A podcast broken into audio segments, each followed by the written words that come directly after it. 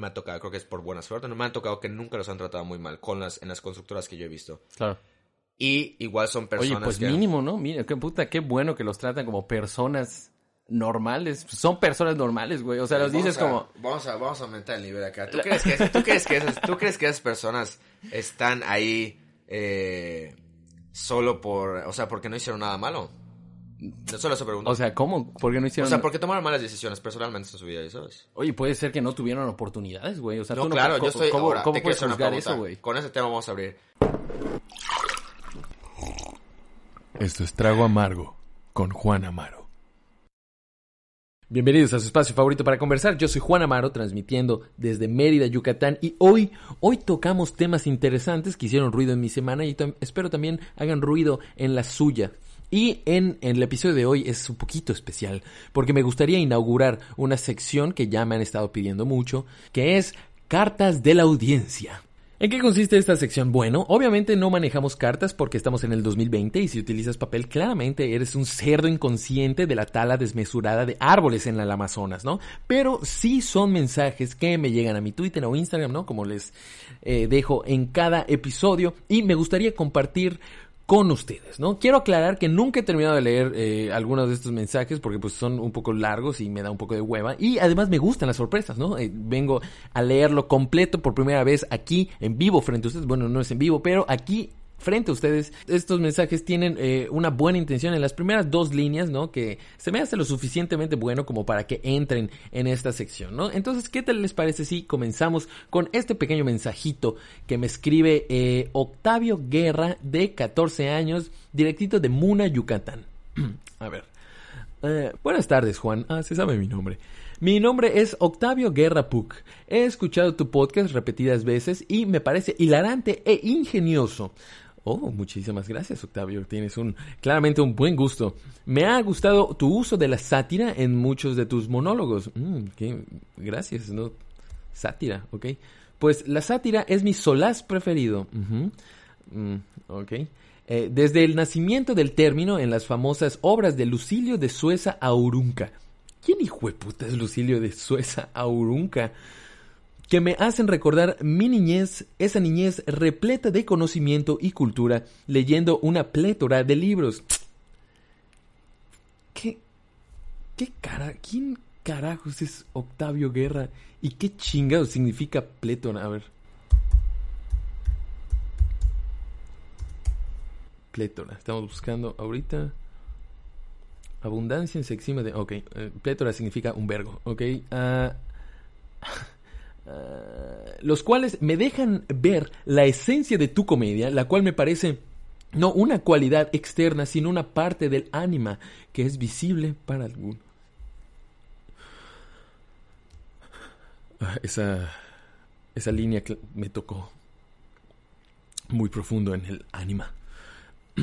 Pero además me gustaría hacer un par de observaciones. Mm, ok, la crítica es bienvenida. Estoy completamente de acuerdo con tu sentencia hasta las, hacia la asperidad y tosqueza de Siqueiros. Ah, muchísimas gracias. Eh, hablamos de eh, David Alfaro Siqueiros hace como dos programas cuando eh, lo mencionó eh, Gatel.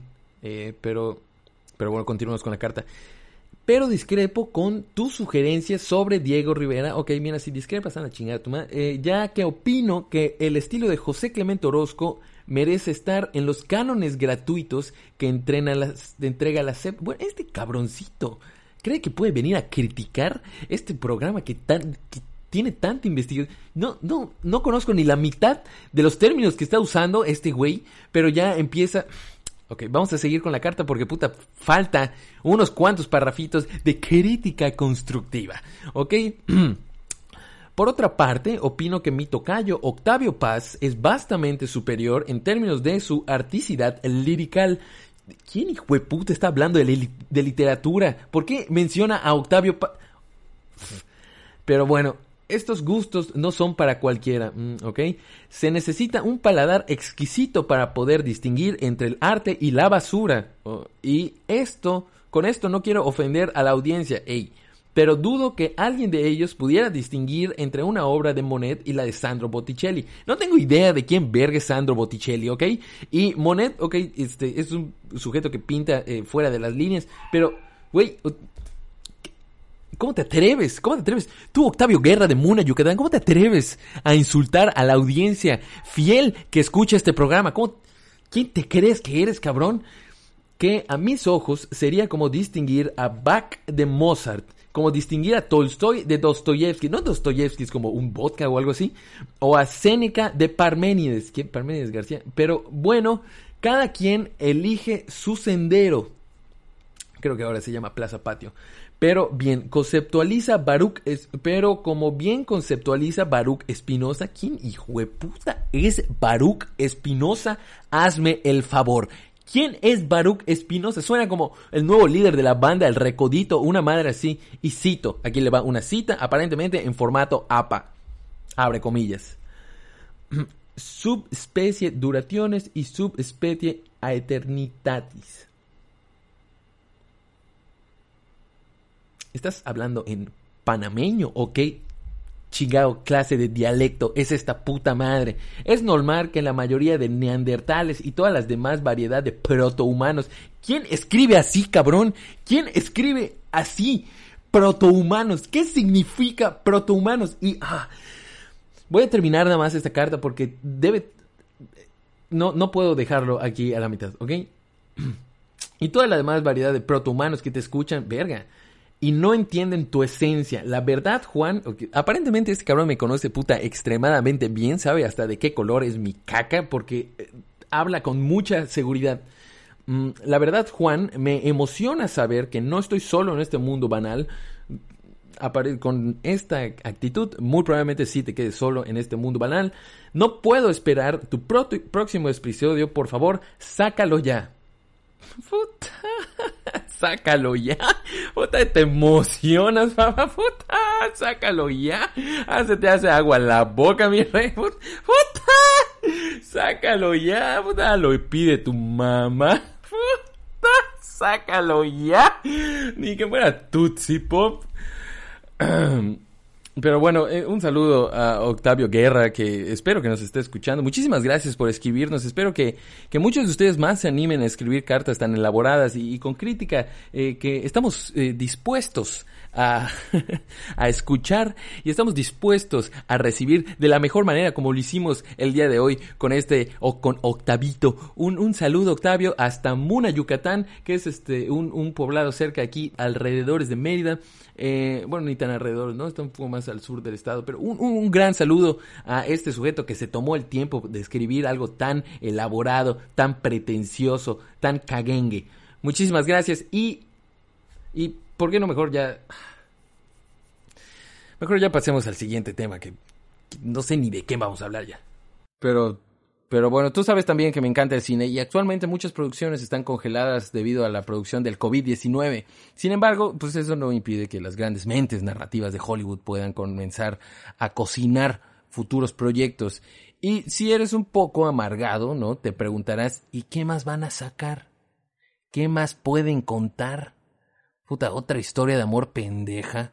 Otra historia de racismo en donde los negros hagan sentir culpables a los blancos otra, adapta, otra adaptación de caricatura de Disney a live action. ¿De verdad necesitamos buscando a Nemo en donde Dory sea asiática? ¿Y si tiene COVID? ¿Cómo puede usar un cubrebocas bajo el agua?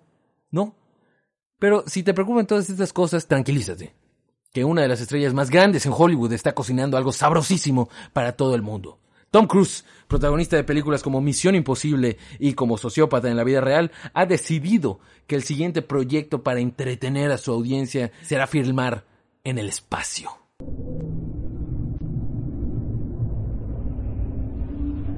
Así es, el espacio. Y si eres reportero de espectáculos mexicano, te preguntarás, ajá, ¿y eso qué? ¿No ya Cuarón grabó en el espacio?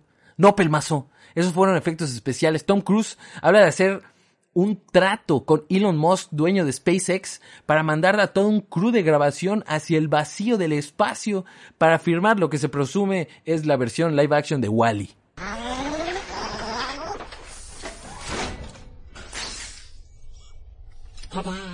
Pero la realidad es que no se sabe qué película va a rodar. Pero ya aseguraron, mínimo, director para el proyecto, Doug Lyman, que ya ha trabajado con Cruise en películas como American Made, Está en, ese, está en Netflix, se les recomiendo bastante. Y Edge of Tomorrow. Ahora, quiero señalar la increíble hazaña de la que espero seamos testigos en los próximos años. Estamos hablando de una superestrella, puta, comprometida con su profesión, güey. Estamos hablando de alguien que hace sus propias escenas de riesgo. Ese mismo cabrón que hace dos años se colgó del exterior de un avión para una sola toma. El güey que escaló una montaña sin cables para Misión Imposible 2 y que saltando de un edificio a otro se rompió el tobillo y siguió filmando el güey para la última entrega de Misión Imposible. O sea, y ahora ese cabrón quiere ir a grabar al espacio. Eso solo puede acabar de dos maneras.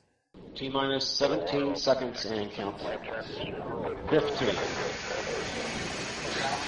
12, 11, 10, 9, 8, 7, Y así es como el equipo de grabación de la nueva película de Star Trek se dispone para despegar.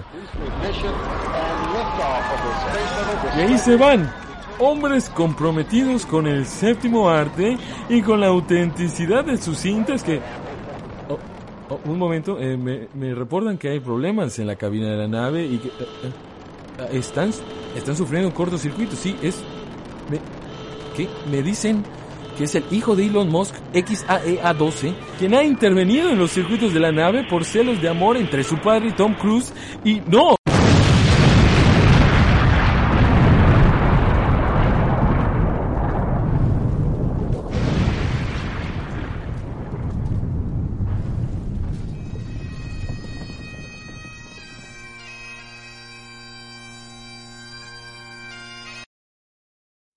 O T minus 17 seconds and counting. 15,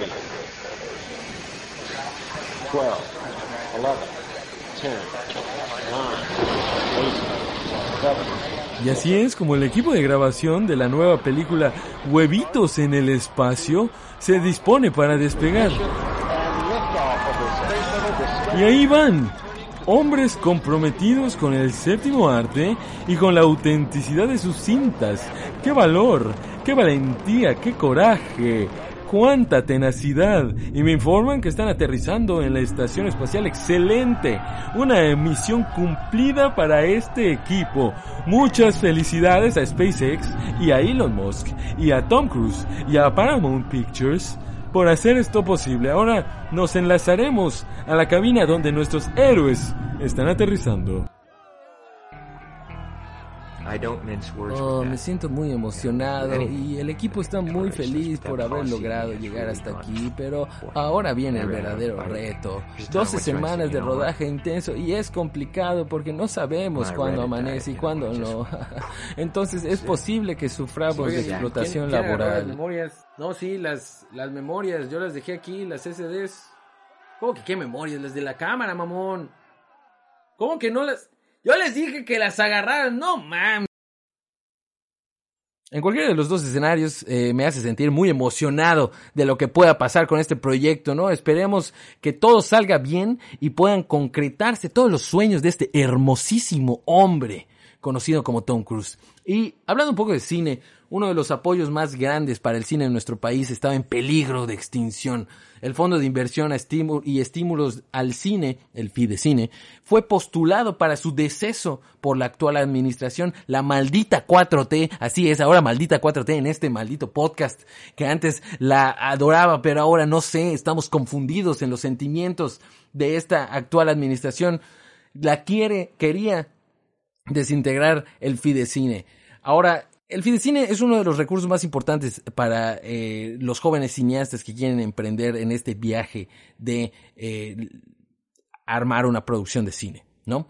Es uno de los eh, pocos impulsos que ofrece el gobierno para poder pues costear la producción de una película. Muchas películas palomeras han salido, mexicanas han salido de este, gracias a este recurso, como son Nosotros los Nobles, como son No Manches Frida. Muchas de estas películas eh, han salido gracias a este apoyo. Y el maldito gobierno actual quiere, pues, quería desintegrar esta situación. Sin embargo, un héroe sin capa, un héroe sin capa y sin camisa surgió para defender esta situación que nos atañe actualmente.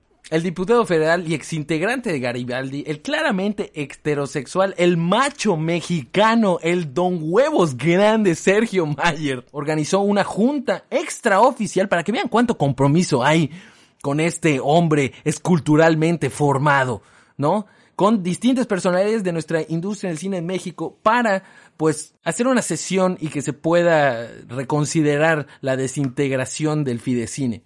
En esta junta estuvo muy interesante porque hubo personalidades tan grandes como Guillermo del Toro, como Alfonso Cuarón, como González Iñárritu, entre otros.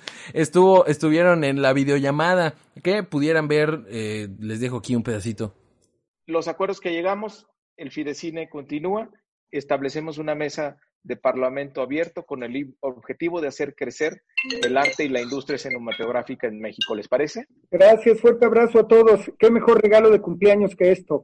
Gracias a todos. Feliz cumpleaños, feliz cumpleaños. Y pues gracias a eso se pudo, se pudo salvar el Fidecine y es así como los mexicanos pudiésemos hacer películas dignas de ir al espacio, así como ese gringuito Tom Cruise. Nosotros también pudiésemos hacerlas si quisiéramos, ¿no? Pero no queremos, es la realidad, ¿ok? Ya lo hizo Cuarón, ya para qué volverlo a hacer, ¿no? Y pues como ya saben, este es su programa favorito de izquierda. Ha buscado desde su primera transmisión derrocar el maldito sistema sociopolítico que nos rige y nos convierte en cerdos consumistas sin llenadera. El capitalismo. Y para eso hemos sugerido algunas acciones para acabar con este mal que acontece al nuevo mundo. Romper con sus tarjetas de cliente frecuente, Starbucks Rewards, membresías de Costco y monederos del ahorro. Y echarse un clavado en lecturas que enriquecen estas ideas revolucionarias de igualdad, como lo es Marx para principiantes de Rius, que en paz descanse. Sin embargo, el capitalismo vive, sobrevive y convive por personas codiciosas que buscan el beneficio económico personal y pisotean la labor dura del obrero para obtener estos bienes. Mientras unos realizan trabajos físicos bajo el sol, estos ventajistas ganan muchísimo más únicamente estrechando manos y firmando contratos. Y para debatir acerca de esta situación traigo a un especialista en el tema. Un estudiante de economía, un intelectual, un pequeño cerdo capitalista. Damas y caballeros, un aplauso para Daniel Chavira. Hola. Muy bien, muchas gracias por dejar el espacio para, para el aplauso.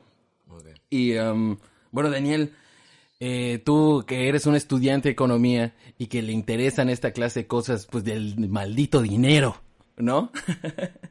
Dime, por favor, ¿hay manera de derribar este sistema sociopolítico? ¿Hay manera de derrocar el capitalismo? Derrocarlo no, pero mejorarlo tal vez. ¿Por qué derrocarlo? ¿No? ¿De qué estás hablando? Y mira, Marx nos dice que la manera de derrocar es levantarnos en armas. Y Noam Chomsky nos dice que la manera de derrocarlo es a través de los universitarios, ¿no? Entonces, ¿quién está, cuál es la realidad? Eh, ¿Quién tiene la razón? ¿Por qué? Ellos no la tienen, ya sabes. ¿Por qué?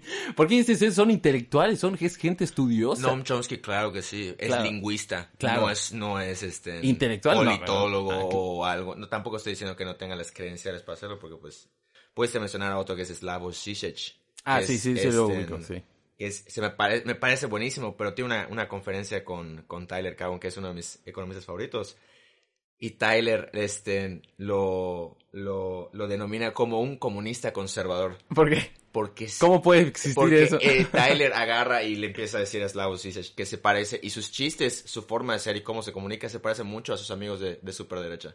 Ok. Y Slavoj Žižek se queda como que, ok, ¿Cómo? es todo muy raro eso, pero pues Tyler Cowen es de las personas más racionales que conozco. Ok. O sea que más que de los, de los economistas más racionales es impresionante la variedad de temas con los que puede hablar y no meterse este, personalmente, simplemente presenta los hechos y ya obviamente la gente se los toma como, como ellos Como, ajá, como una realidad. Sí, por ejemplo, Slavoj Žižek este, es hasta ahorita creo que el intelectual más eh, contemporáneo, porque Noam Chomsky por su edad igual después de escribir Sí, 100 ya está libros, grande el señor. Ya está muy viejito, sí, muy sí, grande, sí. muy grande.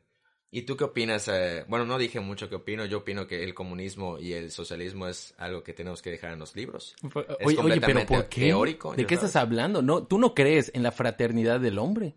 O sea, no crees en que tú y yo podemos ser iguales eh, económicamente y, y- Claro. y entonces, y entonces, El problema es que de ahí voy a citar a uno de los economistas del, de los de los de la wow, en formato. APA, por favor. Eh, de los Pisócrates, que es el Tableau de Economique, que es de, de uno de François. ¿Qué? este, A ver, ¿puedes repetir eso? De La tableau No, économique. no me hagas repetirlo. Pero es, es, es uno de los primeros formatos y de, de, las, de los principios de la parte de economía, quitando obviamente el padre de la economía, Adam Smith. Este, y él mencionaba, ahí se mencionaba cómo existen la parte de los trabajos productivos Claro. y los trabajos no productivos o los que mueven solo el capital. Ok.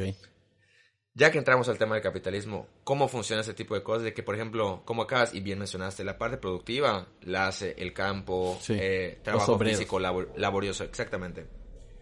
En general. Y la- la- las altas esferas, si lo quieres, en- hablando de la parte de los estratos so- socioeconómicos, este, se encarga de mover ese capital en a los espacios donde más rendimiento generen, ya sabes, donde se necesita ese capital. Eso es teóricamente hablando de que esa es la mejor de las versiones de cómo describir el capitalismo. De hecho, se trata de mover el capital que se produce de un lugar a otro, donde ese capital rinda o genere más. Que esa es la idea este, en principal. Que funciona así en la realidad es otro tema, ya sabes. Claro. Pero pues esa es la idea general. Por eso, por eso siento que yo, por ejemplo, que he visto, he estado por parte de, de- o sea, he estado muy cerca de, de, por ejemplo, de constructoras. Sí. Eh, he visto que, que a los albañiles o a los, a los, a los trabajadores como albañiles, la mayoría, me, me ha tocado, creo que es por buena suerte, no me han tocado que nunca los han tratado muy mal con las, en las constructoras que yo he visto. Claro. Y igual son personas Oye, pues que... mínimo, ¿no? Mira, qué puta, qué bueno que los tratan como personas normales. Son personas normales, güey. O sea, los dices a- como... Vamos a, vamos a aumentar el nivel acá. ¿Tú crees que, tú crees que, esas, ¿tú crees que esas personas están ahí eh, solo por... O sea, porque no hicieron nada malo? Solo eso pregunto. O sea, ¿cómo? ¿Por qué no O hicieron...? sea, porque tomaron malas decisiones personalmente en su vida, ¿ya sabes? Oye, puede ser que no tuvieron oportunidades, güey. O sea, No, tú claro, ¿cómo, yo estoy... ¿Cómo, ahora, cómo puedes juzgar pregunta. eso, güey? Con ese tema vamos a abrir. ¿Tú crees en la equidad o en la igualdad de oportunidades? Porque para mí son dos temas diferentes. Sí, yo creo en la igualdad de oportunidades. Qué bueno. Con esa parte de la igualdad de oportunidades, digamos que estoy completamente de acuerdo y está el Sí. está la parte de que el enfoque rausiano, que es el más famoso para ver eso, de que enfocarnos en las personas, en la persona más jodida de la sociedad, porque prácticamente cuando nacemos es al azar, ¿sabes? De que pues, Ok. co- y con eso modelamos, ¿ya ¿sabes? Es de que, ¿qué O sea, tan... puedes claro, nacer en una, en una eh, familia muy pobre o en una familia acomodada, ¿no? claro, claro, ese es el velo de la ignorancia, que está muy bueno. Sí. Este, pero eso, eso para mí es un tema eh, importante. Aún sigo diciendo que, por ejemplo, estoy seguro, no completamente seguro, porque sí, sí pasa varias veces, como dices, de que hay gente que literal no deja subir en la escala Claro. es socioeconómica la gente solo por el hecho de, de, de, bueno, varios factores, ya sabes, si no, nunca vamos a acabar, pero este, sí, sí siento que, que si las personas, por ejemplo, hablamos del, estamos hablando específicamente de los albañiles ahorita, la mayoría de ellos igual tomaron malas decisiones en su vida. Ok. Si Eso- hubieran tomado otras decisiones, tal vez, tal vez hubieran estado en un mejor lugar. que Oye, pero no estás generalizando un poco. Mande. No estás generalizando un Tengo poco. que generalizar, si no vamos a tardar como cinco horas. Claro, claro. Um, No, no lo sé. O sea, siento Sí. que, siento que Son temas muy complejos. Si, Sí. no se- si no fueran complejos, créeme que ya estuvieran resueltos. Ese es un problema. es un, ok.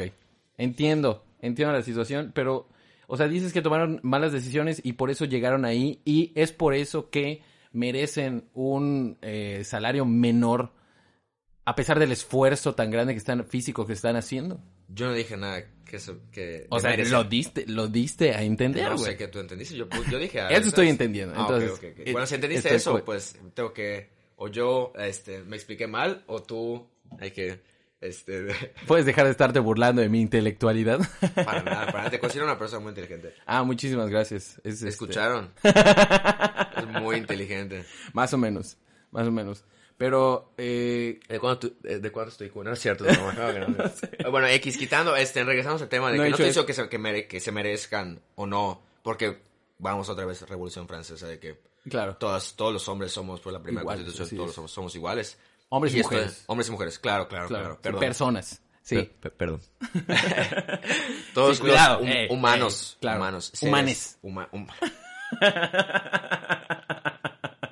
bueno, Sí, este es otro tema, ¿ok? Sí, Más- sí. En la a- situación que económica. sí, sí, sí, nos estamos, estamos dando looks muy cabrones sobre el mismo tema, pero bueno, para, para empezar más, para hablar Vamos a más cerrar esta situación. Sí, sí, sí. Es de que no estoy, este, no me refiero a que por malas decisiones no solo ese factor influye en la posición en la que están, digamos que son albañiles, son varios factores.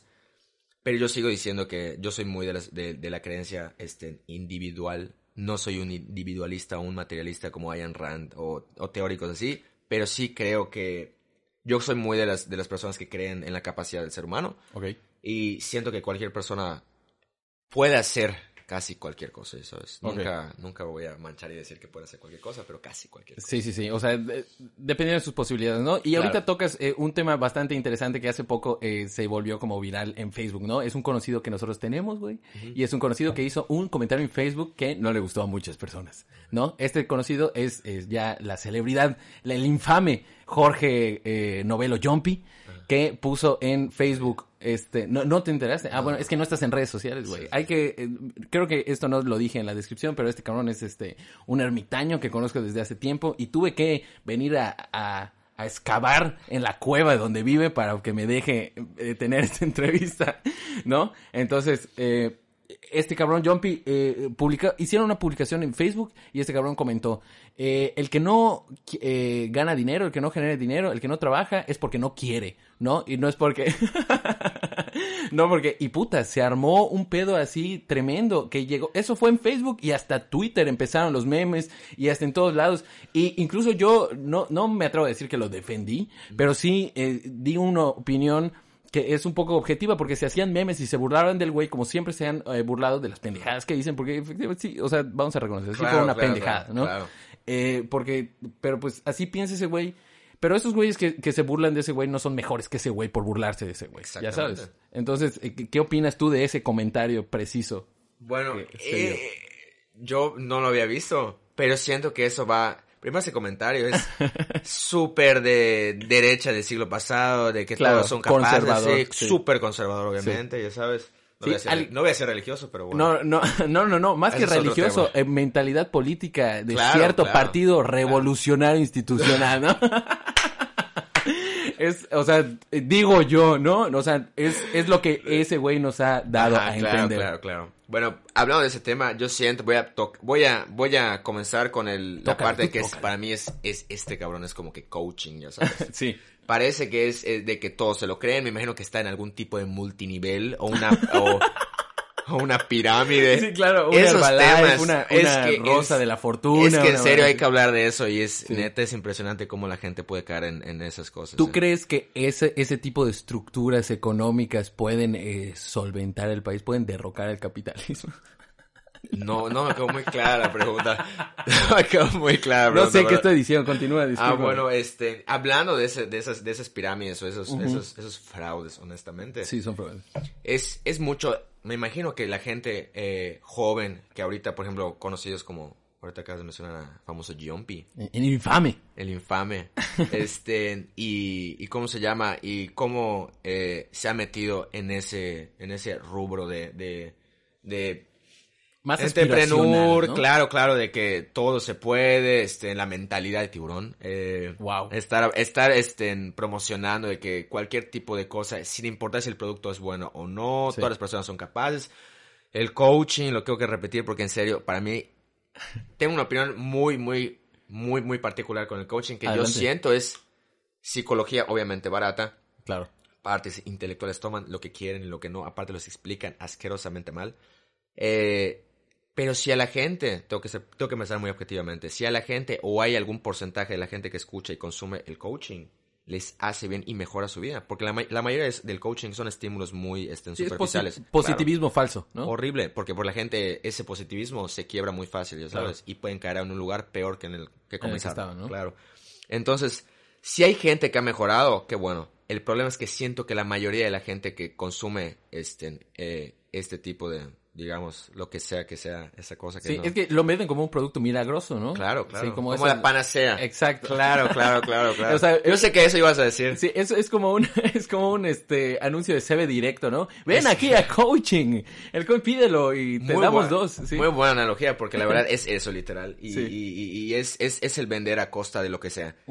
Entonces es un, es, es un problema porque ya no estamos hablando de, de, de, por ejemplo, quitarle dinero a la gente, que aparte de quitarle dinero, es si no estamos jugando con la sanidad mental de unas Claro. personas. Porque hay personas que acaban muy, muy, muy mal en ese tipo de cosas. Y estoy seguro que ese tipo de, de comentarios como de que... eh, eh, es este.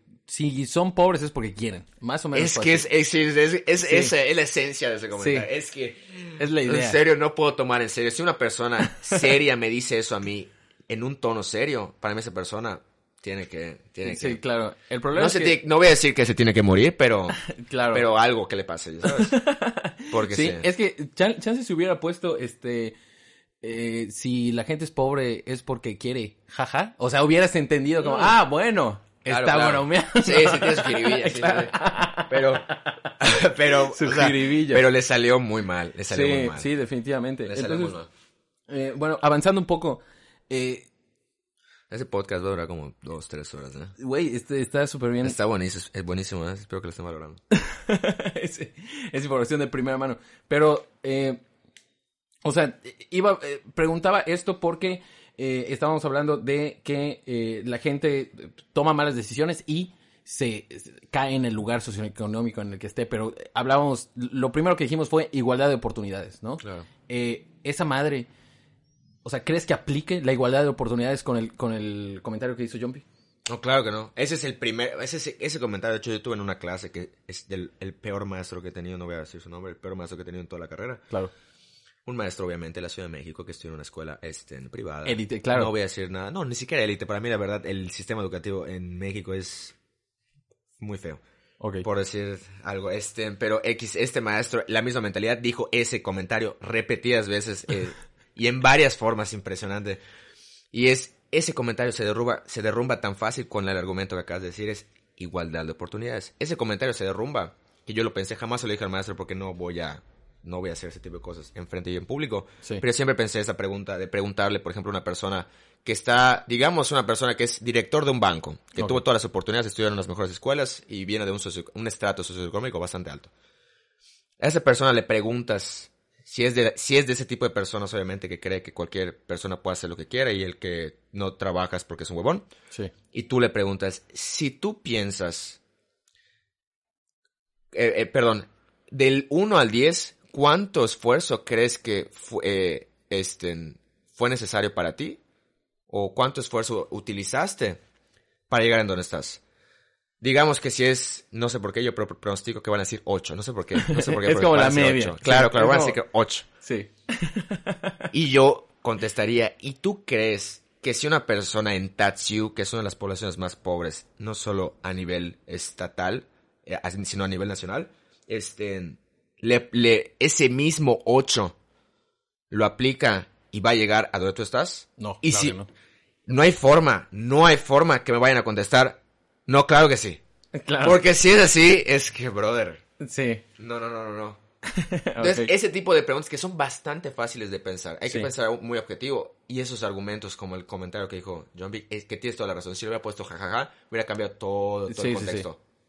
Pero sí, eso es lo que opino. Ok, muy interesante. Oye, y eh, esta es una pregunta que te, lo, te la hice antes de que empezáramos a grabar y te reíste de mí en mi cara, ¿no? Y ya hace rato dijiste, eh, el comunismo, ¿por qué, cre- por qué crees que eh, no funcionó en todo este tiempo que se ha intentado, ¿no? Que ahorita hay, todavía hay regímenes socialistas. Sí, sí. ¿no? Sí, Y- sigue Cuba. Y, y sigue este Corea, Corea, del Norte, claro. así es. Que este un saludo a nuestra eh, a nuestra división de comunicación de Corea del Norte que nos abandonó en el capítulo este número 7, me metieron un madrazo, pero eh, eh, sí, o sea, esos regímenes todavía están eh, vigentes aquí a- actualmente. ¿Por qué crees que, que no permeó más en el mundo? Además de que obviamente pues los Estados Unidos que son la gran este potencia capitalista, pues trató de eliminarlo tanto en América Latina como en Europa oriental, occidental, o en Europa.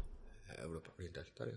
Sí. Este, es Occidente literal contra, quitando Cuba porque Cuba está en Occidente, pero este, si la pregunta es por qué, el, bueno, cuál, es- perdón, puedes repetirme la pregunta. Sí. ¿Por qué, eh, ¿Por qué crees que el comunismo y o socialismo no funcionó en el mundo?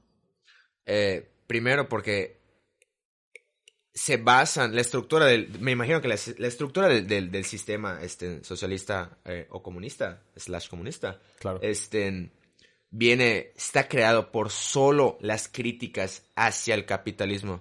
Y no puedes basar un sistema económico o crear un sistema económico con base a las críticas de un, a un sistema. Ok. Se me hace completamente estúpido.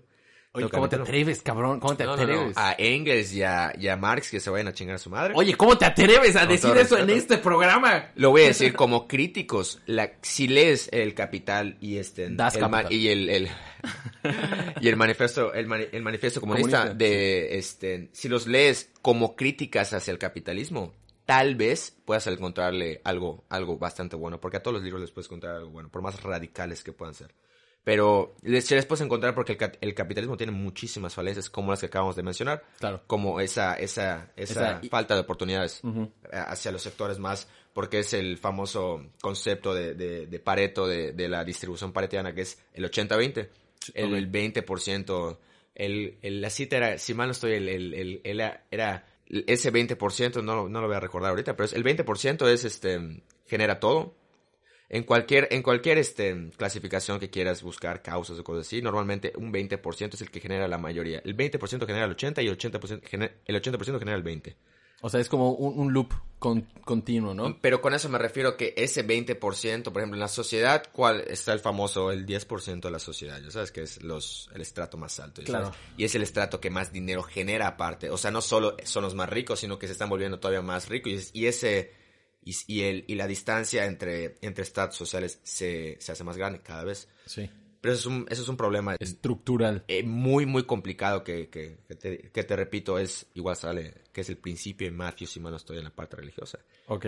Porque obviamente los religiosos se meten en todos lados. Claro que sí. Este, que es a los que tienen todo, todo se les dará, y a los que no tienen nada, se les quitará todo lo que tienen. Algo parecido. Perdón si lo. Sí, palabras más, palabras menos. ajá.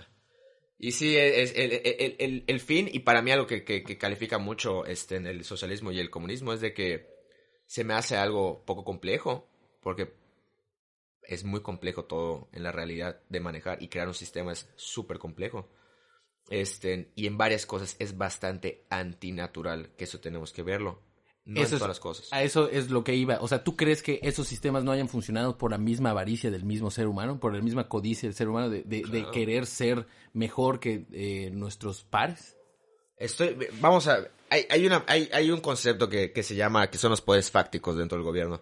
Cuando se quiso aplicar el ¿Qué es comunismo, un por poder ejemplo, fáctico? un poder fáctico es un, un, vamos a llamarle un ente con poder, el cual, este... Por ejemplo, el presidente puede ser un poder fáctico. no, para el presidente, empresas muy poderosas dentro de México es un poder fáctico. Carlos Slim es un poder fáctico. Entre, sí, vamos a llamarlo así. Salinas de Gortari es un poder fáctico. No metas a Salinas de Gortari porque Oye, estás que- abaratando todo esto. No, no, no, espérame. No, ¿Tú crees que Salinas de Gortari no tiene ahí dedos que meter en esta Yo, administración? yo no soy de las personas que pierden su tiempo en teorías conspirativas al respecto de- del Oye, títere ¿es o los... una realidad, o al menos en el sexenio pasado. Si es una realidad o no, eh, hablando de ello no vamos a solucionar nada. Para mí. Es una pérdida de tiempo. Pero eh, para poner un ejemplo, ¿no? Es, esos son los poderes fácticos. O sea, la Sí. gente que está tras bambalinas. Exactamente. Esa gente a tras, tras bambalinas que tiene mucho poder de decisión. Ok. Este, digamos que dentro del régimen comunista en la Unión Soviética, que puede ser el mejor ejemplo, es de lo que más sé, que no sé nada, pero pues es de lo que más sé. Este, recuerdo que en la construcción, después de la revolución, la revolución bol- bolchevique y, y, y, y- y los varios problemas este, sociopolíticos que tuvo eh, la URSS en ese tiempo, Sí. en- habían varios, este, eh, tien- tienen que haber varios consensos, tienen que dar las partes, por ejemplo, en el caso de, de, de- de los, del, del régimen que se quería imponer en esa, en, en esa región del mundo.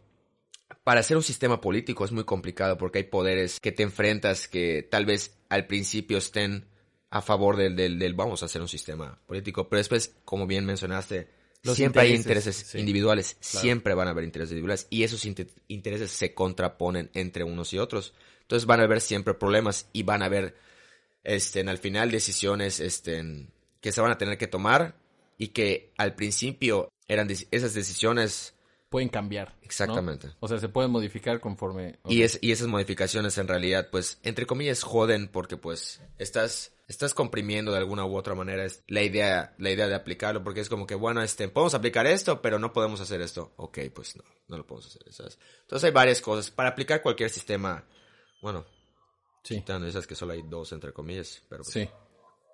Ok. ok. Muy interesante. Antinatural, solo que se queden con esa palabra. No en general, pero varias cosas son muy antinaturales del sistema Comunista. comunista socialista. Ok. Situándonos un poco más en, en, en la situación actual en la que estamos viviendo de cuarentena, que pues ahorita estamos respetando nuestra sana distancia, estamos a, a un metro de distancia más o menos, este, nos saludamos de codo, ¿no? Entonces, eh, estamos viviendo actualmente una pandemia. Y yo creo que el maldito so- sistema sociopolítico actual, el capitalismo, afecta mucho en esta situación. ¿Por qué? Porque eh, las farmacéuticas, la, la- la situación de las farmacéuticas es eh, un negocio, cabrón. Entonces, eh, la vacuna puede estar muchísimo más accesible, pero no nos la van a dar más accesibles porque no sería negocio. Es como la situación de las mascarillas K95. Ahorita, ¿sabes, cuenta, ¿sabes eh, cuánto cuesta una de esas? Como 800 baros, güey. Hazme el favor, una mascarilla, güey. O sea, está, es carísimo, ¿no? Y de ahí sacan la lana. O sea, ¿qué opinas de esa situación? Bueno, los precios se basan porque pues el sistema se basa en precios que es ley, oferta y demanda y era Claro. obvio que iban a subir porque pues obviamente se la demanda aumentó y hay un exceso de demanda por lo que se va a ver reflejado en el precio, por eso cuesta tanto. Pero el, el punto de, de que una farmacéutica, farmacéutica es un negocio, pues es que pues es un negocio, eso es bastante obvio. Entonces lo que les interesa como un negocio es maximizar. ¿sí? Exactamente. Pero, güey, maximizar los beneficios. es, es un pedo mundial, cabrón. O sea, es un, es un Las pedo vacunas, vamos a decir algo igual. Por ejemplo, vamos a hablar de- Estados Unidos, que es del que más conocimiento tengo. Por ejemplo, la FDA, que son los que aprueban las vacunas y hacen los juicios para ver si, si se aprueban o no. Tiene que pasar, es un proceso burocrático impresionante, es un calvario lo que tiene que pasar para que se puedan este, aprobar, vacunas, vacunas. porque primero son los, los- las pruebas en animales, modelos, este, porque hay varios modelos de animales, lo pueden utilizar en ratones, lo que sea, lo que más se asemeja al modelo eh, Humano. humano y este de ahí pasar a, a humanos pero en un en, en, en, en poblaciones muy muy muy pequeñas entonces son y, y se varía y varía entre poblaciones entonces son son son son este pruebas que se tienen que hacer que la gente cada vez que recuerdo que que cómo se llama que estaba viendo que cada que cada comentario que escuchaba de las personas que todavía eh, me comunico que decían de que hay esta vacuna que se creó en, Austra- en Australia, en la UNAM creó, este, decodificó el, el, el, el, el- ¿cómo se llama? La estructura. sí, sí, sí, sí. y, COVID. En serio que es impresionante como, ese es un problema igual que me, La me desinformación. Ese es un problema, porque no es que solo sea la desinformación, sino que es tan fuerte la desinformación. Me refiero a que ya está tan dentro del sistema, este, de la realidad, mejor dicho, que dime hoy en día en qué, digamos, Creer. ajá, en qué aparato, este, o qué organización, institución, lo que estamos hablando de instituciones, puedes creer. ¿Ya sabes? Es Sí. muy complicado. Porque muy todo- complicado. hay intereses. O ya no puedes creer ni puta en el New York Times, güey, porque están, Claro que no. o sea, están súper sesgados por... por muy la- sesgados. sí. Y esas instituciones, y ese es un fenómeno que igual pasa mucho porque, por ejemplo, igual están muriendo por la parte, este, vamos, si hablamos, si metemos el enfoque económico ahorita, igual es porque las instituciones como periodísticas en este caso, como el New York Times, eh, y varias instituciones de ese tipo, con esa reputación Claro. tan, tan grande, este, se están viendo comprimidas en el sentido de que tienen que hacer el famoso, el fenómeno clickbait para Ah, muchas gracias por tu alarma. eh, perdón, este, el fenómeno clickbait que es, solo les interesa eh, generar esas, esas noticias, y, este, Es, eh, es de farándula. claro, claro, solo, solo busca, ya no, ya no les interesa, este, La no- verdad. claro, claro, ya no, ya no, no se encuentra porque como se están viendo muy perjudicadas por, por ejemplo, podcast, Cla- este, Influencers, sí, todo Sí, ese toda la contenido tecnología. No, no, no, no, no, no, no, de los influencers es otro tema, el influencer que asco.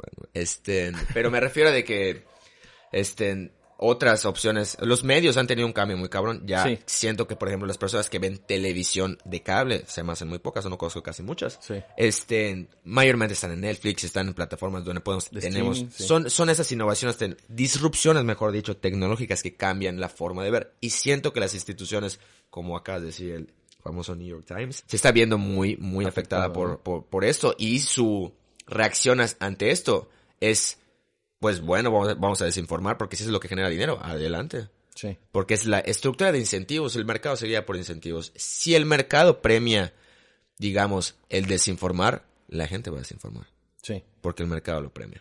Y, pero, y esta desinformación es lo que afecta a eh, que la gente ande diciendo que ya hay vacunas para el coronavirus y que ya hay, este, ya se están haciendo estas situaciones. Y, y, o sea, ¿cuál es, cuál es tu, tu, tu opinión acerca de esta situación? O sea, ¿es, ¿es moralmente correcto que puta Bayer cobre el triple de lo que en realidad cuesta esta vacuna en una pandemia mundial eh, cuando esta esté lista o algo así? Bayer es una de las farmacéuticas más grandes, ¿no? Eh, Es, no, es, por ejemplo, es que como la demanda ahorita, como acabo de explicar, es poner el enfoque económico, pero no puedo dejar de, de poner ese enfoque porque es lo que estudio. Claro. Es obvio que va, va a salir muy caro. Se me hace correcto o no, pues así funciona el mercado y son los, son los, este, la estructura de incentivos que, que hace que, que pasen ese tipo de cosas, que es la ley de la oferta y la demanda. Pero la parte de, de, de, de, de- La humanidad, güey. O sea, esa parte moral, esa parte humanista de, de puta, oye, güey, todo se lo está llevando la chingada. ¿Por qué no damos la- las vacunas, puta, al precio, una cosa así? Pero ¿qué vacunas? Las vacunas del coronavirus cuando salgan, pues. ¿Sabes en cuánto? Eh, Como en vamos, 18 hay- meses, hay- escuché, ¿sí? escuché un podcast, obviamente, de Mike, de Mike Osterholm en, en, en Joe Rogan, que se me hizo buenísimo. Eh, él es una eminencia en Estados Unidos en Sí. temas de epidemiología y, y, y- y de estas, en esta situación escribió un libro, creo que en el 2016 o 17, que prácticamente pronosticó lo que, lo que estamos viendo. Ok. Literal, hasta que en China. En- en- impresionante, impresionante. No he leído obviamente el libro, perdón por no haberlo leído, pero sí este... Pero viste ese episodio de Los Simpsons, ¿no? Mande. este, pero él menciona de que eh, me acabo de perder muy feo. Este, Michael, eh, eh, pronosticó el libro. Ajá, pero, pero no, estaba pronosticando todo este, este, este, este fenómeno de, bueno, esta pandemia, esta contingencia, Sí. este, que, que, este- que está, que es actual. O sea, no es ningún Nostradamus, simplemente pensó racionalmente. Claro. Por- ah, bueno, ya, ya me acordé, ya me acordé, ya me acordé, ya me, ya me acordé. Lo de la vacuna. Él mencionaba que, por ejemplo, cuando estuvo el SARS en el 2002, este, Sí. la epidemia del SARS, pasó lo mismo, entre comillas, de que se estuvo buscando eh, diligentemente la, la, la parte de la, vacuna. Y apenas el virus empezó a cesar en términos de contagio y, todo de, de, propagación, propagación de- del virus, la gente se empezó a olvidar de la vacuna. Se quedó atrás, nunca se hizo la vacuna con el SARS. Este. Según yo, no, nunca se, se comercializó o, o no sé si se terminó, honestamente. ¿Pero por qué? ¿Porque la gente ya estaba siendo inmune así o no, nada no, más no, se controló la Porque situación? como se controla las situaciones, se empieza a apaciguar, hace cuenta, se apaciguan todo, todas las aguas, ¿no? Se olvida. Y si eran los proyectos que estaban ahí, ya la gente ya no van a meter dinero. ¿Por qué? Porque eso se tiene que este, Sí. financiar. Sí. Y si no, si dicen, bueno, pues ya la brincamos, ¿para qué lo financiamos? Ok. Todo Entonces- por el puto dinero. No solo por el dinero, simplemente porque igual dijeron, bueno, ya lo, ya lo brincamos, ya Sí. no va a volver a pasar, creemos que ya Claro. no volverá a pasar, ya sabes. Pero, este, esperemos, y Mike Osterholm estaba hablando de que esperemos que no vuelva a pasar esto. Sí. De que que va a pasar vez- en noviembre. Dice. Ah, va a haber un segundo brote. Eh, bueno, pues comenzaron supuestamente, creo que los, los, los, los, Los segundos brotes Les comenzaron en, sí, otra en vez en Wuhan y otra en vez. Italia también, sí. escuché igual que en la India estaban habiendo variaciones de la, de la parte genética del virus. Ah, X. no conozco, pero pues bueno. Sí. Es, está complejo el tema y la verdad otro problema muy complicado es de la de- desinformación. Tien- tenemos que ser muy, muy objetivos al consumir cualquier tipo de información. Sí, y- pero como este que es información este buena, legítima, No, no, de primera no. mano Claro, y claro, este claro. deberíamos deberían escuchar más seguido este podcast. Ahora, hablando un poco de las vacunas, en el episodio pasado hablamos eh, acerca de cierta influencer hablando un poco de este contenido en internet que estaba compartiendo aún más desinformación. No creo que es pertinente eh, escuchar tu opinión porque escuchamos la opinión de Chema Flores en la en el episodio pasado, ¿no? Un saludo ahí, Chema, yo sé que eres gran fan de Scam. Y este Eh, es esta niña, eh, Pau Gómez Ojeda, que publicó, este, sí, sí lo ubicas, ¿no? La de, Sí, sí, sí. eh, la de tequila, la, de, la de BBT, ¿no? que, güey, yo dije, deberías escuchar ese, creo que no has escuchado el último. Ah, No lo decimos escuchado, decimos cosas interesantes. Perdón. no te preocupes. Pero eh, esta, esta niña dice, no me voy a vacunar Mm. porque las vacunas son las que me contraen el virus. ¿No? O sea, si me vacunan, me van a inyectar el virus y, y, y esa situación. Entonces, si sale va- la vacuna, yo no me voy a vacunar y les sugiero que ustedes tampoco se vacunen. Y esta morra tiene cierto, una cantidad considerable de, de- De seguidores. de seguidores. Entonces, esta madre va a afectar y va a decir, ah, sí, esa morra que vende pechugas de pollo empanizadas, este, lo dice a huevo que lo voy a seguir, ya sabes, o sea, y es como, güey, o sea, ¿por qué? Ya sabes. Ajá. Sí. Entonces, necesito tu opinión crítica.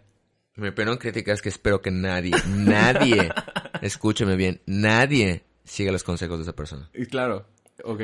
Porque está muy mal, muy, muy mal lo que voy a decir, entre comillas, pero es algo que me ha funcionado mucho en parte de mi carrera. Pero si vas a creerle, por lo menos a quien sea, se escucha muy superficial decir esto, pero por lo menos tener credenciales y sepas de lo que estás hablando. Sí. Si tienes, hablar de estos temas son muy complejos y repito, si no fueran tan complejos, ya se estuvieran, ya estuvieran solucionados. Sí. Entonces, no es por ser, este, no quiero Fatalista. ofender, ajá, eh, no quiero ser, quiero ser la persona más, este, Amable. amable y, y- objetiva que, que- que puedo ser. Y quiero decir de que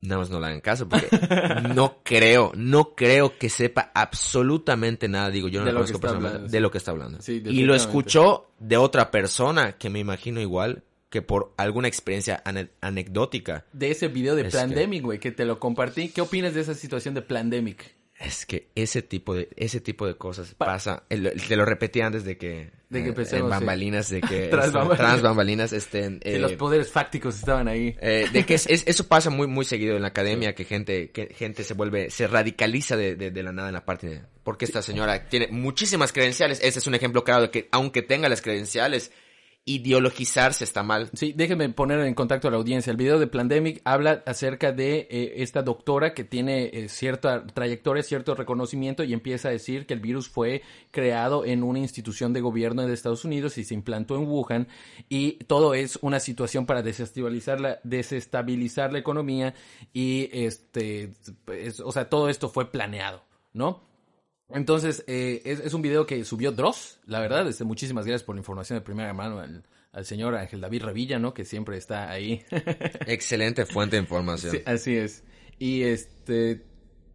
Y, y pues sí, eso fue lo que dijo la señora. Y ahora sí continúa, disculpa. Ay, bueno, sí, sí, lo que estamos pla- platicando es mi opinión, se me hace que es un tema, la gente está buscando cualquier cosa, digamos que... y Para hacerse viral, ¿tú crees? No, no, no, no, no, me refiero de que igual es tan fácil hacerse viral, sobre todo en este momento de contingencia, sobre la gente, sobre todo que la gente está en sus casas. Sí, viendo Voy a decir, voy a decir algo bastante fuerte, y te, y se lo he dicho a todas las personas que conozco, cada vez que me hablan en, por, por, por, por WhatsApp, Ya ha sido una de. eh, que están solos. Sí. Y la depresión es muy culera. Sí, así es muy culera. Entonces, a lo que yo voy con esto es de que las personas están en una situación bastante sensible y cualquier tema, digamos, este video es impresionante que todavía haya generado bastante revuelo entre la sociedad porque se me hace un... Oye, pero tú no crees que pueda ser posible? Eso es lo que, eso No. es lo que estaba. Mira, vamos a, vamos a poner, vamos a, vamos, vamos a, vamos a hacer otra vez. Objetivos. No, no, no, no, no, no, no, no, no, no. Metódicos. No, no, no, pero vamos a, vamos a plantear las cosas de manera de que, que podamos solucionarlas. Ok. Si sí pasó eso, digamos de que el video de Plandemic es Real. real y, y la información que tienen es real. Güey, pero bajaron ese video de todos lados. ¿Eso no tiene algo que ver? Bajan, bajan muchos videos en, en, en- Internet. y, eh, sí, los algoritmos de, de YouTube y de Google están, tan, pueden bajar solo un video por decir algo políticamente incorrecto. Sí. O sea, varias, varias cosas. Tampoco podemos decir, te repito mil, mil veces y siempre me gusta pensar así, si fuera tan fácil, ya estuviera solucionado. Así Claro. que, este, mm, no estoy diciendo, no le estoy quitando nada de la veracidad que pueda tener ese video. La verdad no lo he visto. Vi el video que me enviaste. A raíz de eso y con base a eso puedo argumentar por lo menos lo que sea y a Superficialmente. primer- superficialmente, claro, es y a primera vista pienso que es irrelevante. A primera vista pienso que es irrelevante. Y ya, eso es todo. Ok. Es algo que no voy a perder mi tiempo. Espero que la gente no pierda su tiempo en ese tipo de teorías conspirativas. Pero eh, tiene algo de razón, tiene algo de realidad. Tú me comentabas, este, tras bambalinas también, que las vacunas sí han tenido efectos colaterales en la humanidad, El- como por ejemplo, El autismo. ¿qué? En las vacunas nos hacen autistas. ¿De qué estás hablando? No soy experto en esto, pero recuerdo que, que es un consenso científico y está bastante comprobado que las vacunas generaron, no si no generaron algo en una alteración genética o lo... No quiero ponerme súper técnico porque igual no puedo en este tipo de campos, pero este, el caso es que vamos a, vamos a generalizar, perdonen si me equivoco, pero digamos que la vacuna o las vacunas, no sé qué tipo de vacunas porque hay un chingo de, de- de- de variedades de vacunas, este, en general fueron las causantes del autismo en la, en la población. Ahora es un daño, que es lo que estaba hablando con, con, con, con su host, Cacho, este, que Es, es, este, es un daño colateral, es un daño colateral. Se escucha bastante, digamos, otra vez, bueno, no espero que no sean este, como, como Juan de cerdo capitalista. y- pero es un daño colateral que la gente no se da cuenta de que cuántas vidas han salvado esas vacunas. Como estoy, estoy leyendo un libro bastante bueno que se llama este, Guns, Germs and Steel de, de, de Jared Diamond, que ahí te explican la historia de cómo, de la evolución este, de, de la, de, la, de, la, de la humanidad y empiezan a hablar de, de todas las, las pandemias que se han vivido. Impresionantemente. O sea, es el número de pandemias que ha tenido, que hemos tenido a lo largo de, de, de, De la existencia. de la existencia de la, del mundo es impresionante. Entonces, ver que ahora es muy complicado o la tasa de, mortalidad de los neonatos es bajísima es algo que Impresionante. es algo es algo que por lo cual un daño colateral no estoy diciendo que el autismo sea bueno simplemente estoy diciendo que es un daño colateral no tan grave Claro. Porque igual son buen pedo, ¿no? Los autistas. Eh, los, o sea, y aparte, pues pueden nacer con el síndrome. El, eh, Son eh, inteligentes Los saban, no todos. Pero la mayoría, yo en generalidad, yo siento, me encanta, que, qué bueno que tocas este tema. Y sí, no, no, no, no me refiero a que no todos. Voy a decir lo siguiente. Mi pensador favorito, tengo que mencionarlo porque era mi sueño mencionarlo en un podcast. Ok. Jamás lo va a escuchar, obviamente. Este, Eric Weinstein, que es un, un- un físico matemático, él mencionaba que las personas con discapacidades para, para aprender, Sí. o capacidades diferentes, como es ahora correctamente, Políticamente correcto poli- decirlo. políticamente correcto, este, son las, son las, en realidad son las personas con superpoderes para aprender, porque esas personas son las personas que pueden pensar afuera de la caja. Claro. Y esas personas son los, son las, digamos que son esa, esa, esa cosa que nos puede destrabar de todos los problemas que tenemos y son impresionantemente inteligentes. Sí. Y no, eh, acabo de decir que no todos, me equivoqué, todos, todos, en distintos, obviamente, este, Ámbitos. claro. Sí. Pero sí, son impresionantemente inteligentes. Obviamente tienen ese problema, este, eh, Sí. social. Es- ah, claro. Que es más que nada eso, ¿no? Es un problema social. Sí, y, y educacional de la gente, el, el sistema educativo. Vamos a hablar en general porque en México es de los peores que existe. Este, en- eh, el sistema educativo no, no apoya, es como el sistema educativo a los, a las personas con autismo es, los va a abandonar, siempre los va a Sí. abandonar. Es, no los va, no los va a tratar. Si no, si no funcionas dentro del sistema, el- Sí, y, y eso no solo con las personas autistas, ¿no? Sino con, con la gente en general. sí, con cualquier persona neuroatípica, claro. Pues bueno, eh, para cerrar eh, esta situación, ¿cuál crees tú que sea el futuro de este sistema sociopolítico? Tú dijiste al principio que eh, solo se puede mejorar el capitalismo. ¿Por qué quisiéramos mejorar esta puta madre? ¿Por qué quisiéramos mejorar esta que nos ha vuelto consumistas, que nos ha vuelto superficiales? Que nos ha ¿Por qué? Si hay más personas que piensan y les interesan los, las alternativas de sistemas, Claro. tienen que escuchar a una persona que se llama Daniel, voy a pronunciar su nombre, voy a tratar de pronunciar bien su, su apellido. Schmattenberger. Está Dijiste. Berger. Sí. Este, blip, este, pero esa es el pensador que he escuchado que su modelo B del sistema y la realidad y cómo funciona no solo la parte económica, sino el sistema Sí. este, social eh, alternativo que tiene su modelo es impresionante. Lo- Cuando lo escuché dije, "Uf, es bastante complejo, no los voy a decir, pero lo tengo que escuchar varias veces porque es, es, es complejo toda la información que tiene porque es... Puedes como eh, dibujar una pequeña cosa superficial con lo que recuerdes. Eh, de, son varias cosas. eh, él menciona varios conceptos como las trampas extrapolares, eh, que, ¿Qué es eso? que es eh, uno de los conceptos más, voy a, voy a tocar el tema más básico, que, que es, creo que lo que más fácil puedo explicar con mis palabras, porque te digo, recuerdo, no sé, y aparte ayer, ayer me desvelé, todo estoy medio... Sí, ya deja Este- de poner excusas, por favor, nada más. Este, gracias, gracias. Gracias por ser ese conservador. Estoy poniendo excusas. Este, eh, este sistema quisiera este, bajar los niveles, entre comillas, es el, es el sistema alternativo que plantea este pensador, de la mayoría de, de cómo funciona el sistema, el sistema socioeconómico en el mundo es bajo una dinámica de, de, de competencia, la cual la competencia es buena. El problema es que esa competencia se, eh, se tiende a tornar, hay veces, este, bastante problemática y en, en varios casos este, poco beneficiosa para el mismo sistema. Entonces él plantea una sociedad donde no exista eh, la competencia per se, así como la competencia eh, que no existe. Vamos a hablar de teoría de juegos, que es uno de los temas que más me gusta. Es decir, la teoría de juegos nos dice que el primer- el la persona que hace el primer movimiento Sí. siempre tiene una ventaja en, Claro. el en, el- en un modelo, de hecho, económico. Sí, en el ajedrez, en el gato, en donde Sí, sea. Entonces, e- e- ese tipo de cosas es, es, es, es, es, es, es, es algo que, que, que, ¿cómo se llama? Que condiciona mucho la dinámica de la, de la, de socioeconómica de, de, de una sociedad. En el caso de nosotros, de que cualquier persona con,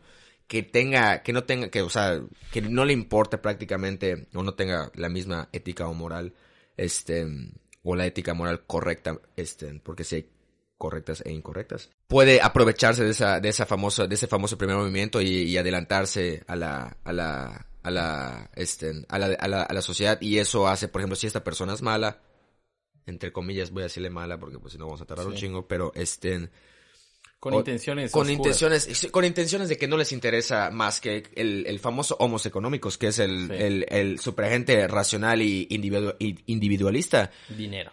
exactamente entonces no piensa ah, solo va a pensar por él entonces va a ser un problema para el mismo sistema y eso es lo que pasa y él plantea una una una una una situación y cómo crearlo porque eso es lo más impresionante él plantea una situación práctica este de que si él lo quiere crear Daniel Schma- Schmattenberger otra vez lo Berger. repito este, quiere, este, su modelo diría es, si funciona mi modelo, mi forma de que ese modelo se, se replique o se escale, es que sea tan bueno, porque si algo tiene el sistema capitalista, y lo tenemos que, este, el sistema socioeconómico, porque no me gusta llamar, de hecho, capitalista, este, es de que replica lo que mejor, este, es como selección natural, ¿me Sí. entiendes? Es, es, replica lo que, lo que, lo que en el juego gane. Es el ganador del juego, es, a eso se va a replicar. Y si este sistema puede ganar en este juego al mismo este, Sí, sistema nivel. capitalista, este, pues se puede replicar y podría cambiar. Está muy interesante, es muy complejo. Me Oye, equivoqué no- varias cosas, pido perdón, pero... Sí, pero no, no, me, no, no nos dijiste, no nos aclaraste de qué trata más o menos, qué, qué modificaciones tiene. ¿Qué... Es que es impresionante, son muchísimas, es eh, el... Hablan, a- o sea, desde aspectos este, como, como la parte Sociales. de- de- es del sexo, de, de, la parte de la poligamia, es impresionante. Es- hablan de muchísimos temas que se saben a ciencia y las personas que no están Informadas. preparadas. No, no, no, me refiero a que no estén preparadas en términos... eh, Intelectuales. no, no, no, preparadas me refiero no de que tengan este en conocimientos previos, porque no, no, no es tan complicado más pasar la primera etapa de tiene conceptos la primera edad, ¿no? de los técnicos, de las partes técnicas, pero yo me refiero de que tengan esa, esa, ese espíritu científico de que lo que les van, a- lo que van a escuchar estén ahí son cosas reales, que son consensos científicos que se saben que no son cosas muy bonitas, porque la parte biológica, la parte de selección natural es, suele ser muy cruda, Sí. muy, muy cruda, y la gente todavía no conoce mucho cómo funciona eso. Sí, como que romantizamos mucho al ser humano. Muchísimo, muchísimo, porque Sí. si lo vemos desde una, desde una, desde una óptica este, Objetiva. es, y biológica, es, es, es muy crudo, muy crudo. Pero nos sirve, nos sirve mucho para entender cómo funcionan las dinámicas sociales, y es, es, es muy importante porque, este, O sea, to- todo, todo este modelo económico parte de la eh, de la realidad cruda social del ser humano, ¿no? Y de ahí parte para hacer un modelo económico más eficiente del que vivimos actualmente, ¿no? sí, eliminando esos errores que, que, Que- que, que que se cometen siguen. Sí, porque, por ejemplo, igual en la selección natural, digamos de que, por ejemplo, este, vamos a llamar a persona A, si esa persona A, que es una persona más mala que B, Sí. esa persona A es la que logra ser este eh, la que en este juego este gana. Eh, esa persona A es la que se replica Cuando hablas de ganar, eh, hablas acerca de eh, ganar más dinero. de ganar más dinero de hacerse de acumular riqueza acumular que les encanta de- esa palabra a todos los marxistas Sí, este, riqueza. acumular este en capital Ok. y digamos si esa persona A gana que es una persona mala, Mala. entre comillas hablando de ética y moral o sea Sí. poniendo esas dos magnitudes para para poder esa Se va a palabra replicar esa situación Esa- mala, ¿no? ¿qué es lo que pasa? Ok. tenemos un chingo de personas en las, eh, eh, tenemos un chingo de personas malas muy arriba. Porque pues el mismo sistema la- el mismo sistema lo único que les interesa eh, o sea, es replicar el- hablamos un poquito de selección natural pero sí. Ok, oye, muy interesante. ¿Cómo se llama este libro? no no es un libro es lo, lo encontré en, de hecho lo encontré en un podcast O sea, lo explica en un podcast. en un podcast pero de una vez les digo dura tres horas y utilizan un lenguaje bastante técnico, complicado ¿no? sí, ¿Cómo, sí, cómo sí. se llama este podcast? Eh, es el The Portal con Eric Weinstein es Oh, ok. mi pensador favorito, espero que lo escuchen. Ah, lo voy a checar, claro que sí. Y vamos a, voy a tratar de hacer eh, una recopilación de todos los nombres graciosos que dijiste a lo largo de estos 45 minutos de podcast. Sí, como Eh, el de Cacho Amaro. Ese, está- ese es el más gracioso de todos. Y este, bueno, ¿hay algo más que le gustaría compartir a, a la audiencia? Este, algún consejo, algo que le que quieres decir a las personitas que nos escuchan? Nada. De verdad, no, ni, ni sean críticos, ni, ni, ni Eh. opinen, ni, ni lean más, ni, ni sálganse de las redes sociales, ni este... No, no, es, es algo que a mí me ha funcionado, pero no, no, no, no, no, no estaría, no, no soy ningún predicador para decir que mi, mi modelo funciona mejor que el de otros. A mí me ha funcionado. No voy a decir que, igual tampoco no quiero tener competencia, así que se me estoy adelantando. ok, ok. Esperemos que, este, en dado caso de que ganes este juego, seas una persona moralmente buena para que se replique, ¿no? Nunca Y- me voy a olvidar de ese podcast. eh, que- esperemos- Y espero que tampoco los que nos escuchan se olviden de este podcast. que es muy bueno, es muy buen material. Sí, es- esperemos este, escuchar más de ese sujeto más adelante. Y pues normalmente a los invitados les digo, oye, ¿dónde te pueden seguir en redes sociales? Pero eh, yo creo que en esta situación, este, ¿cuál es tu código postal? Para que te envíen Qué mal chiste. Espero que comente, que comenten, que tengan un, un, un feedback para este, para este, este podcast y le digan a Cacho que dejen de hacer, a Juan, perdón, a Juan que deje de hacer ese tipo de, de ese bromas tipo taco de ojo, porque me imagino que como te juntas con él se te pegó ese tipo de bromas. No lo conozco personalmente, pero pues es, es, es, es, Sí, es una celebridad aquí en localmente. celebridad. Sí. Pero bueno, este, muchísimas gracias a todos ustedes por escucharme. Ya saben que me pueden este, hacer ese tipo de criticismo, como dice acá eh, el, Constructivo, obviamente. Ex- exacto. El economista Daniel Chavira, casi economista Por Daniel, favor. Daniel Chavira, este, me, me pueden hablar a mí y pues yo les paso el recado a este cabrón también. Ricardo. Eh, a Qué través de, rico. a través de Twitter e Instagram como arroba Cacho Amaro o Facebook como Juan Amaro y recuerda que a ti que me estás escuchando el día de hoy te amo muchísimo y espero que tengas una excelente semana. Esto es Trago Amargo con Juan Amaro.